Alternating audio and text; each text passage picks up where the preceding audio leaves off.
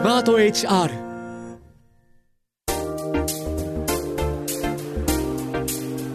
スピードワゴン小沢和弘ウェンズデーホリデーどうもスピードワゴンの小沢和弘です。1週間の折り返し地点である水曜日皆さんはどのように過ごしていますか？仕事の疲れが出てくる頃ですがスウェーデンなどの北欧諸国では水曜日の夜をリトルサタデーつまり小さな土曜日と呼び仕事から離れて好きなことをして過ごす時間にしているそうです。ということは土曜日はビッグウェンズデー。巨大な波がやってくる。伝説の一日になるといいですね。さあ番組ではそんな北欧の風習に倣って水曜日の夜を休日に見立て心地よさって何だろう？をテーマに働き方や暮らし方についてゲストと話しています。今回のゲストは前回に続いて岡本図のベーシスト浜岡本さんです。さあ今回は私たちの心地よい暮らしとエンタメの関係というテーマです。まあでもテーマというのは合ってないようなものであなたの明日が少しだけ心地よくなるかもしれないポッドキャストスピードワゴン小沢和弘ウェンズデーホリデーぜひリラックスしてお聞きください。ウェンズデーホリデースピードワゴン小沢和弘がお送りしています。ゲストは岡本図浜岡本くんです。よろしくお願いします。前回に引き続きよろしくお願いします。よろしくお願いします。さあ今日はね、はい。ポッドキャストのパーソナリティとして浜くんと話してるんですがね。一応肩書きまあ僕は芸人浜くんミュージシャン？ミ浜ュージシャンって言っていいの？いやミュージシャンではい。お願いします。ベーシストとかミュージシャンということどうしてる？ベーシストにしてます結構。ああいいね、はい、僕はあの曲を作ったりはしないので、はい。なんでベースを弾いてるっていうだけなんで僕は。それでまあこうやってラジオ呼んでいただいたりする機会もあるんですけど。うんやっぱ軸が音楽をやってる人間だっていうのを出していかないとと思ってるんで、ベーシストってよくなんかいろいろな書類があるじゃんああはいありますね書類に職業欄あるじゃんあれどうしてます小沢さん。ついこの間僕もちょっとその海外行くみたいなんで帰って、うんうんこれいつももう空欄にしちゃいましたよ。わかんなくて。あマジあれ悩むよねだけど 俺らの周りだと、はタレントって書いてありい。そっかそっかそっか。する人いるし、俺まずタレントではないのよ、うん絶対俺タレントじゃないじゃん、うんうん。タレントっていうのはちょっと違うかもしで。漫才師って書くほど、うん、NGK とかさ大阪の先輩たちなんか月に30本とか漫才あるけど、俺らはそんなね。そこまでやってるから漫才師って書けねえと思っいてやーやっぱまっすぐな人ですね小沢さん。違う違ううんある時うんどうするんですか？職業欄に小沢和弘って書いて すげえ本物だ。そしたらね はい。注意された あここじゃない。ですようんっていうだからそっからは俺は職業を被写体にしてる それそれも何言われるんですかね。まだ言われてないだけなのかな。本気ですかとは言われてる本当にこれでいいんですかと言われてる被写体？かっこいでもいな。本当に職業欄って言われるの困るね。だけど、ほら、いろいろさ、会社勤めされてる方でも、はい例えば、じゃあまあ美容師さんでもお医者さんでもいいけど、職業欄、うん。自分の職業はこれだって胸張って書ける人もいるけど、はいはい。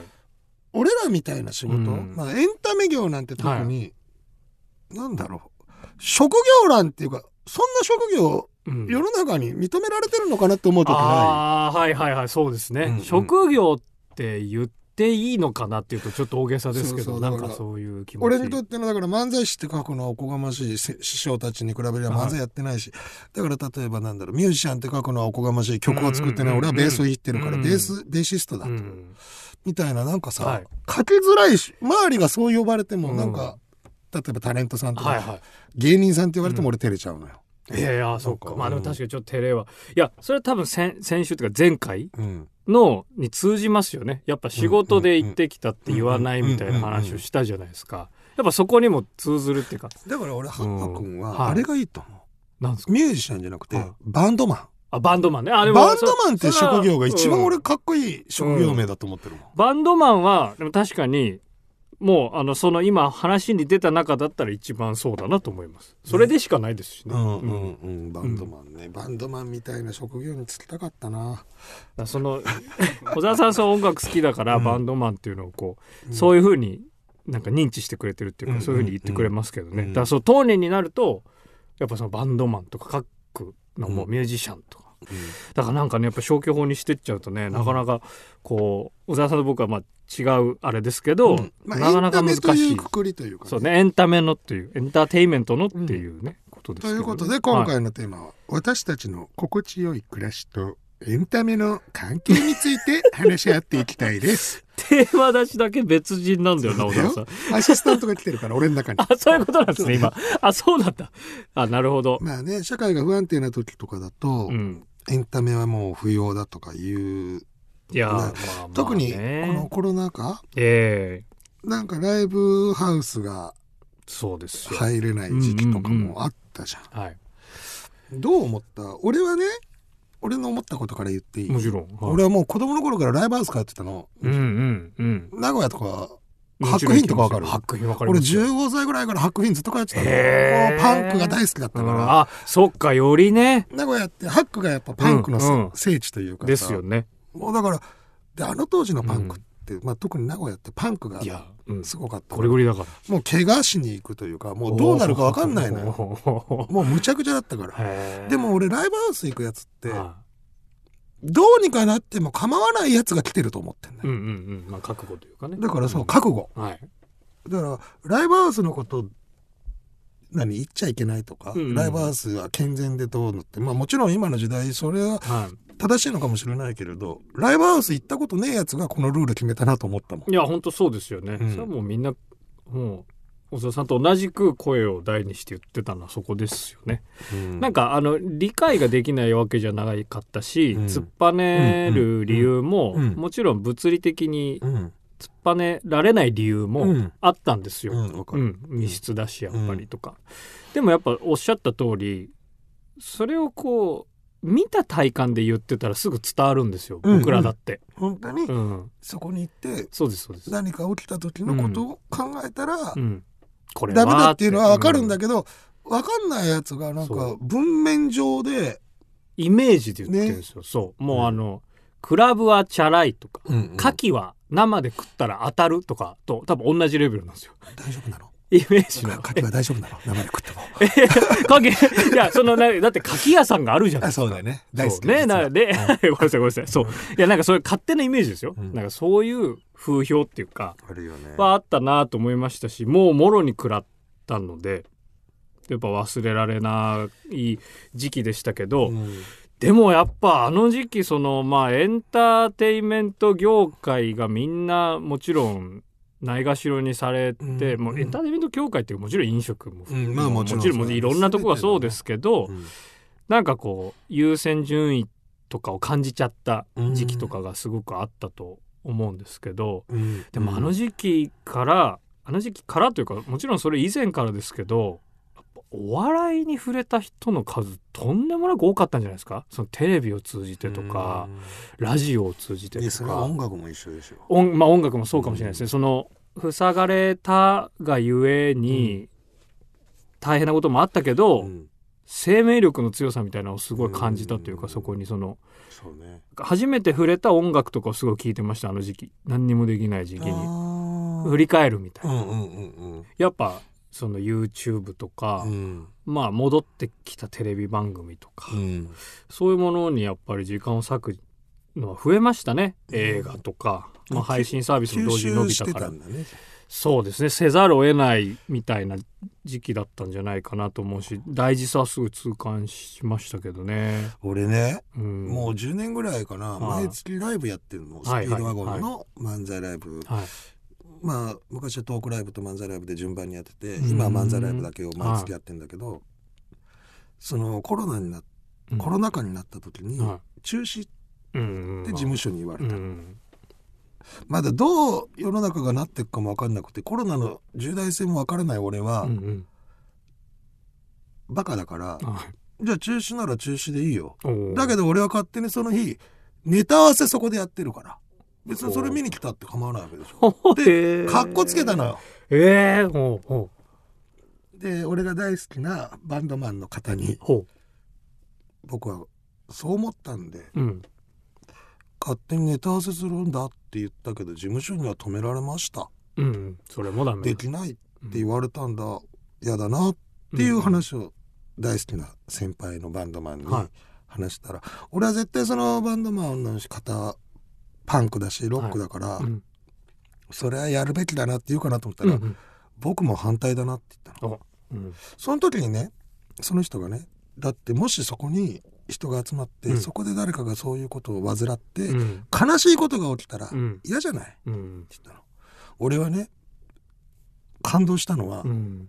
そこで何かそういうまあコロナにはい。かかる人が増えたりとかしたら、うん。責任取れるって言われたらは？と思ったけど、うん。悲しいから嫌だなっつったの、うん。はい。自分がエンタメやることによってはい悲しいが生まれるんならエンタメじゃないもんねっったの、うんうん俺その時に自分の何想像力のなさというか、うんなるほど。うんあ俺ただカッコつけてただけだな、うん。想像力がなかったなっていう反省はしたね、それは確かに。そのもう言い方というか言葉のチョイスですね、うんうん。まあ特にあの時期すごい責任問題みたいなのがだってメインだ、うんうん。じゃないかみたいな感じだったじゃないですか、責任がどうとかはうん。後の話だと俺は思ってんだよ。そうですよね。誰が責任取るの、うんこうなった場合っていうのはもうみっともないのよ。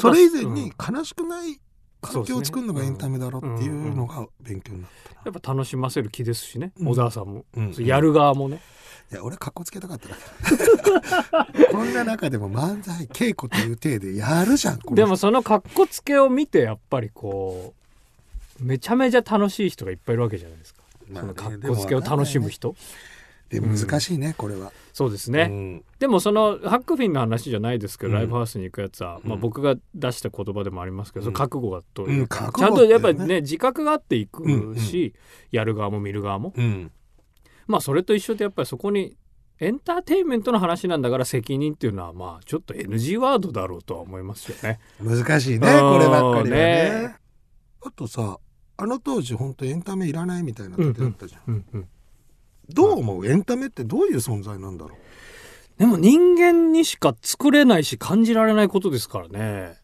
いらないも何もなんていうかん生きる上で絶対何かしらそれに支えられてるっていうことを気づいてない人がいるんだなこんなにもと僕は思いました。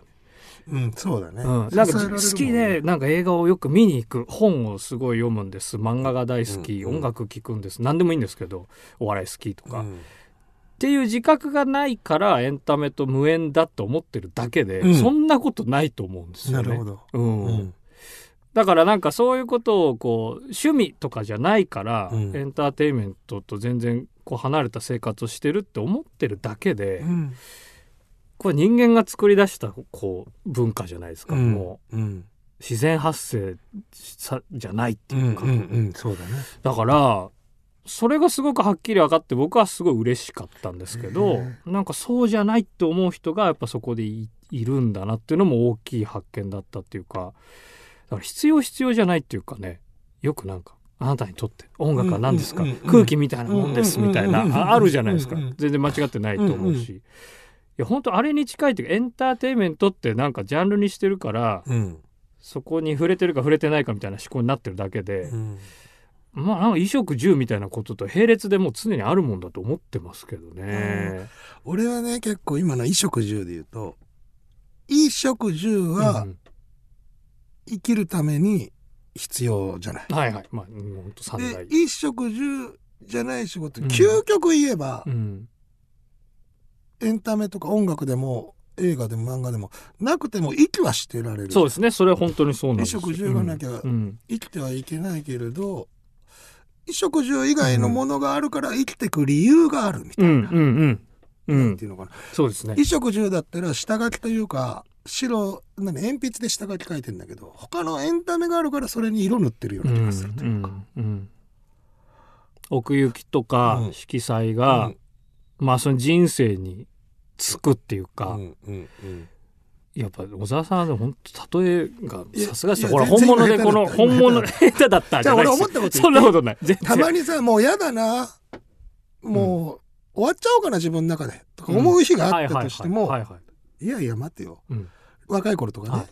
来月ジョジョ新刊出るからそれまで俺は死ぬわけにはいかないとか。ははは1年に1回クロマニオンズのアルバムが出る。うん。まだ今年の聞いてねえからそこまでは俺なんとか乗り切ろうとか。エンタメって生きる理由をくれるというかさ、そうですね。ね。うん。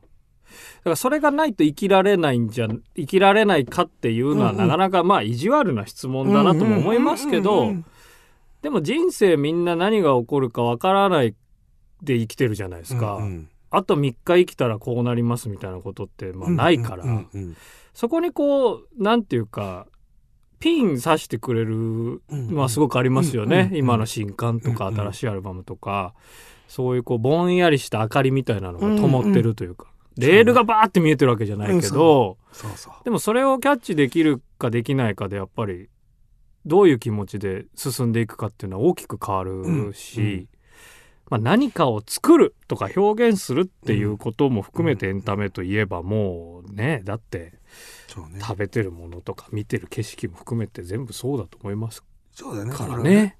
うん一食十じゃないけど例えば恋愛もエンタメとして考えたら恋,、うん恋愛も生きてる理由の一ついじゃんや本当にそうですよ別にね。恋愛がなくても生きるだけならできるんだもはい。んねうん。ちなみに今支えられてる自分にとっての毎日のはい。まあ浜君も俺らもやる側だけど、はい。受け取る側として好きなものは何かあるの？好きなバンド好きな漫画好きな映画。今このエンタメゲームでもいいし、そうですね。もうゲームやるのも大好きなんで、うん。やっぱり例えば少し前にフロムソフトウェアっていう会社があるんですけど、うん。うん。そこの結構待望の新作が出るみたいなのは、うん。もうさっき小沢さん例えに出したようにもうフロムの新作がうん。3月に出るんだから、うんちょっともう体調整えようみたいな。いやどうせ軟鉄もするんだからよく寝とこうとか。なんかそれがあるからなんかイラッとしてもうん。まあでも来週出るしな。それとか。やっぱシンプルにそういうのもありますし、ね。ゲーム好きだから、あの俺の友達で同期の次長課長の井上ってはいはい。ゲーム大好きなのよ、はい、ドラクエとかモンハンとかモンハンね発売日発表されたら、うん。そこから3 3日間は休み取ってるもんね。半年前から。いやでも本当に好きってねなんかそういうことだしわかるからとかなんかこう例えば音楽もすごいいい演奏を聴くとか好きなアルバムを聴くってもちろんたくさんあるんですけど、ママズガンっていううん。イギリスのバンドがいて、うんうん。ソウルをやる、うん。でそういうなんかこう昔からの習わしみたいなトレースのバンドってたくさんあるんですけど、うん。僕初めて現代でそういうことをやってるバンドで、うん。素晴らしいのはもちろんのことなんかもう会ったこともないのに共感しちゃうぐらい好きになっちゃってこんなことがうん。できたら、うんそりゃ楽しいよなだし俺がやりたいことって本当にこういうことなのかもって思わせてくれるぐらい素晴らしいバンドで、うん。そのバンドの新譜がこの間出た時とか本当にすごく新鮮にうん。頑張ろうと思いましたね。その発売がされた後もされる前も。うんうん。なんかそんなことが大きくてもちっちゃくてもあるのがうん。なんかねうん。エンターテインメントのいいところっていうか、そうだね。いいところっていうかまあそれがエンターテインメントのでかなと思いますけど。エンターテインメントのいいところは、例えば今浜君がうん。話してくれたバンド、知らなくても、うん。例えばこれを聞いてる浜君のことが好きな人はそれを聞こうと思うじゃん、そうですね。なんかまあそうやってどんんどん好きが広がっていくのがいいと思うのよ。そうですね。俺子供の頃だからマーシーが好きでマーシーの読んだ本マーシーが見た映画全部見なきゃと思って、うん。やっぱ追っかけることによって、そうですよね。だから好きな人の好きなものを知りたいっていうのは、まあ、全てそうなんだろうけどエンタメは一番それが伝えやすい、うん。あの残していくうん。そうね。ためにその発信50年代のロックンロールでもいいけど、ええでもだからこそ残ってんですもんね。ね。もう最初にやった人をただ見てた人が感化されて、うん。でも全く同じことなんかできるわけないじゃないですか、うん。もうその人にしか埋めないから、うん。でもその人の感覚を持っただから DNA みたいなものをね。その人なりに表現したものっていうのでずーっと枝葉が続いてるうん。から本当にそのやっぱり笑うことなんてそれこそ人間にしかできないじゃないですか、うん面白いって感情とか、でもそれって別にコメディだから笑うんじゃなくてすごいライブとか見ると笑っちゃいません？すっごいいい演奏とか見ると感動して泣いちゃうとかはあるけど、もう面白すぎちゃって出てきて。怖ってね。怖って言そうもうって笑いながら怖だもんね。自分の器に入りきらないからすごすぎて。うんうんうん。だからなんか笑うっていう笑っちゃうみたいな感情表現って本当にエンタメの。小沢さんはこれお笑いをやってるから言ってるとかじゃなくて、うん。なんかすごい特筆するべきポイントだなってすごく思っててうん。すごすぎて笑っちゃうみたいそうだよね。だって、な、うん、どどれぐらい感情あるか分かんないけど赤ちゃんだって笑うと泣くしかしねえんだから、うんうん。すごいことだよね。すごいね。笑うと泣くがエンタメとは直結してるから。はい、なんであの機能がついたんだろうとか思っちゃいますよね。本当だね。でもそれ研究してる人だって絶対いるわけじゃないですか笑研究ででも答え出るようなもの笑えない気もするけどね。とかって話になりますよね。ね。とかなんかやっぱそれが本当に面白いところっていいところっていうか最初に言っただから自覚してエンタメと密接かどうかなんて思ってる人もいるけど、うんいやみんな何かしらのそのやっぱ枝葉の一部にいるんだよなと思うというか、んんんそれに興味ないって意見することももうある意味エンターテインメントだと思います。うん、そうかもね。それはやっぱ淘汰されるものももちろんあるじゃないですか。かもね。生み出されるものが全部残るとは思わないから。そっかそっか。配信ものとかは見てる？配信もの見ますよ。何見てる？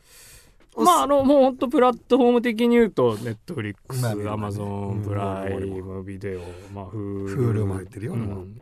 まああの、まあ、DTV とかの辺の方うん。もうあらかたやっぱり、ね、特色あるんでね。アンブレラアカデミー見てる？はい。いやあのエリオット先に言ってさ俺もうめちゃくちゃ好きなのアンブレラアカデミー。面白かったですね。うんいやあもうシーズン3も終わった？はい。ああその最終の話で言いました。はい。俺シーズン3まだ途中なの。あ全然言わないときますそれ。はうん。いやもう本当に幸せなのよ。しかもあれはマイケミ、うん。ねの人が作ったわけじゃん。そうみたいねそうですよね。なんかすごいなと思ったね、うん。なんか天才だなって。でシーズン3の最初にフットルースうん。あそこのシーンめちゃくちゃワクワクしない。あれって何なんだろうなと思ってさ、その相乗効果といううん、か、うんうん。でもそういう才のある人ここ近年というかああいう予算組がある配信作品を手掛けられるようになってからものすごい増えましたよね。あちょっとごめん。はい、どうしても めちゃめちゃまめちゃめちゃ前のめりじゃないですか小沢さん。はい、ネットフリックスのはい。ミックステープって映画見た？あのー何でしたっけ？ちょっと今話したい話したいて話したい。ミックステープこれジャケを見ていますね今はい。内容喋っていい？あいいですよもちろん。ミックステープ。僕そういうの大丈夫タイプなんではい。90年代の終わりのアメリカ、あ俺これ見てないな。あえ伝えられずにいたことうん、ですか？あ90年代の終わりのアメリカ、は女の子は中学生ぐらいかな。いですね。クラスじゃ12歳。クラスじゃ目立たなうんくてもう引っ込みじゃんおばあちゃんと二人暮らし、うんうん。若い頃ご両親が亡くなったの。うんうんうん。そしたらその家のおばあちゃんおばあちゃんっつってもまあ50ぐらいかな、うんうんとその10中学生ぐらいの女の子。でその家の中で片付けやってたらカセットテープが一本うん。おーはい。そのカセットテープにはいろいろな曲のタイトルが書いてある、うん。どういうことかっていうと、ミックステープ。はいはい。みんながみんながっていうか俺らも若い頃やったんだけど好きな曲を順番にカセットテープに入れていくのよ、自分オリジナルのね、自分オリジナルのテープ作るのよ、そしたらどうやらこれはうんお父さんとお母さんがうん音楽を昔やってて、うんうん。で好きな曲を集めたテープだって知るわけよ、うんうん。とでも一個も聞いたことがない。うん。それでその女の子は近所のレコード屋行って「うん。これを欲しい」ってテープの曲のタイトル見せるうん。と随分センスのいい曲じゃないか。誰が作っただ、うん。んお父さんとお母さん。うん。この曲をくださいって言うけど「え？でも君いくら持ってんの？うん。いくらです。全部あげれないな。うん。どれが欲しい?」って言われて「どれでもいいです」って言ったらうん。レコード屋の店長が言うの「こういうテープは作った人のメッセージになってるんだから1曲目から順番に聴かなきゃダメだ。なるほどなるほどでなるほど。まず1曲目買うああそしたら彼女にとって初めての人生でのロックンロールで、うもわーこんな音楽あるんだ。で2曲目日本の曲が入ってるのアメリカの映画なんだで歌詞もわかんないな。うんどういう意味だろう。アメリカの学校だから日本人みたいな女の子も通ってると思って話しかける。そしたら私日本人じゃないよ。中国人よ。でも面白そうに私も協力するわって言ってどんどん友達が増えてって女の子たちでバンドやったりするんだよ。はそうするといろんな曲どんどん探していくうちにお父さんとお母さんどんな青春時代を送っていったかわかんの。何がすごいって今言った2曲目の日本語の曲がブルーハーツの「リンダリンダ」なの。え？アメリカの映画の2曲目に。鳥肌立っちゃった今。今うまく決まったな。いやいやすげえめちゃめちゃ面白そうと思って聞いてたらまさかの。その時にその少女がリンダリンダ初めて聞いてうわーってなって踊り出しちゃうんだけど俺も中2の時にブルーハーツ初めて聞いたけど全く一緒の体験してると思って。追体験って感じですよね小沢さんからしたら。もうミックステープの話もうほぼしちゃったけどいや見ます見てくれる？めっちゃ面白そう。めちゃくちゃ面白そうじゃないですか。もうメモりました、うん見て見て。え流れんすかじゃあリンダリンダ。流れるんだで彼女は知らない曲だからローマ字で歌詞をメモってくの「はいはいドブネイズミ」みたいはいはいはい。なこれルビ振りみたいなローマ字読みのね。そうそう。へえすごいいやリンダリンダってだからあの当時のアメリカでの若者たちにも刺さってたんだとか思ってね。確かに。で今はもうだってヒップホップサンプリングされるのがあの時代のロックバンドだっていう風潮もどんどん出てきてやっぱ面白いですね。ね。もうブラックミュージックじゃないんですってね。ああそうなんだ。そう。もう8ビートのガレージパンクとかおをサンプリングして、うん。それでラップ歌うんです。それが一番かっこいい。若い間で。でもそれってどっちも通ったわけじゃない小沢さんでも、うん。やっぱそういう要はバンドパンクとかにある意味衝撃を受けた世代が、今そういう若いラッパーがそれをやるのがかっこいいって言ってるのってすごい嬉しくないすごいことだよねねなんかそうやってやっぱ新しくなっていくっていうかそう。そあそれはうん絶対見ますね。うん。最後めっちゃ 小沢さんに面白い映画レコメンしてもらうっていう。そういう回だよね今日。エンタメのね。心地よいエンタメだからそうエンいいんだよタメだから面白そうそれ。ありがとうございました。いえ。今回は心地よい暮らしとエンタメの関係というテーマで花岡本くんとお話しさせていただきました。どうでしたか今日は、いやとっても楽しかったですよ。あのーなんていうかもう大きいテーマはあれどうん一番最初に言ったうん。やっぱり好きだからっていうところがすごく現れてた気がします2人とも。ね。なんか好きなことについて話してることが、まあ、大きいテーマがエンターテインメントと生活ってこれ以上ないことっていうかなんかやっぱり答え出さなきゃいけないみたいな思考になってするじゃないですか。いざこういう時間もらえるうんと。いやこれ言い訳になっちゃいますけどそうじゃない感じで喋れたのすごい楽しかったです。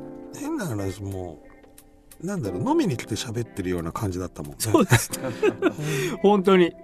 めちゃめちゃ楽しかなんったか楽しかった。教えてもらったし。本当にありがとうございまいす。やいやいやこちらこそです。さあということでゲストは岡本図のはい。浜岡本くんでした、は2回にわたってありがとうございました。ありがとうございました。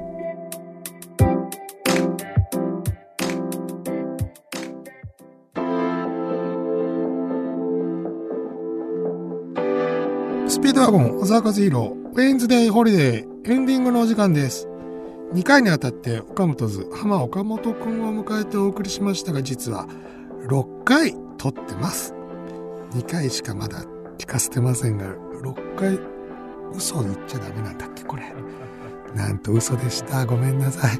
嘘をつかないというテーマで生きていきたいんですがテーマというのは合ってないようなもので。さあこの番組もエンタメの一つ楽しい時間になっていたらと思います。さてウェンズデーホリデーの情報については番組ツイッターやスマート HR 働くの実験室かっこ仮のウェブサイトでご覧いただけます。こちらも合わせてチェックしてみてください。さあそれではお時間です。お相手はスピードワゴンの小沢和弘でした。